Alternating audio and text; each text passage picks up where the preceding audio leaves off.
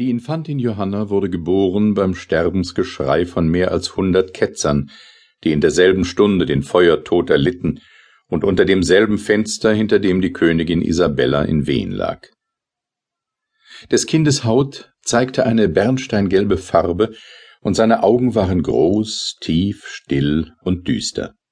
Außerdem hatte es unter der Brust ein Mal in Form eines liegenden Kreuzes, von sonderbaren helleren Linien umgeben, die züngelnden Flammen glichen.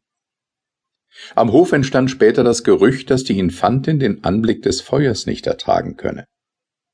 Nicht wie andere Kinder hatte sie Freude an Spiel und Tant, und bei festlichen Gelegenheiten verbarg sie sich und suchte die Einsamkeit.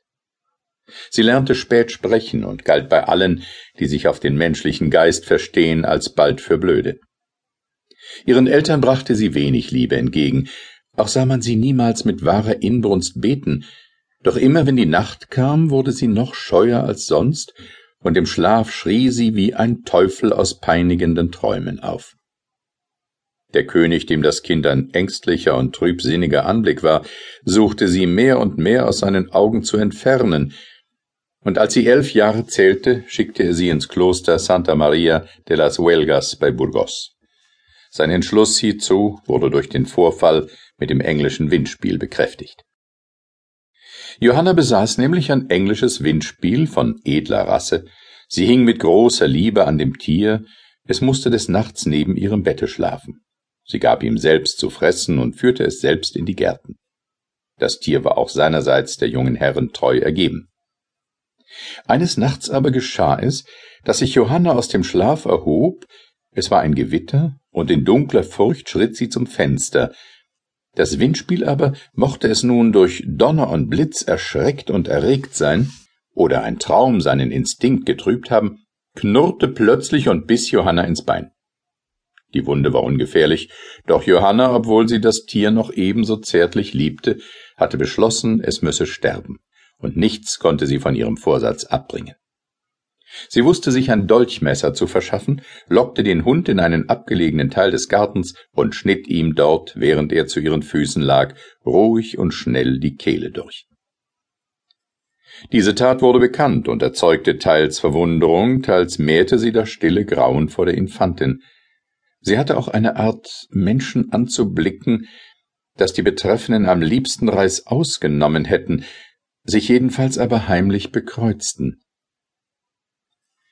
Das traurige Land um Burgos, seine kahlen Hügel, die nur, wenn die Sonne unterging, in einem Bad aus Purpur wie ungeheure Rubine funkelten, die düstere Stadt mit ihren krummen Gassen, den hohen, getürmten Häusern, den alten Palästen mit halb verfallenen Schwibbögen, vergitterten Torwegen und kleinen Fenstern, dazu die Abgeschiedenheit des Klosters selbst, dies alles war dazu angetan, Schleier auf Schleier um das Gemüt der Infantin zu weben, nur ihre Augen strahlten aus der Dämmerung der Seele wie der Widerschein zweier Sterne aus dem Wasser eines tiefen Brunnens. Als sie an den Hof zurückkehrte, hieß es, dass sie sich auf die magischen Künste verstehe.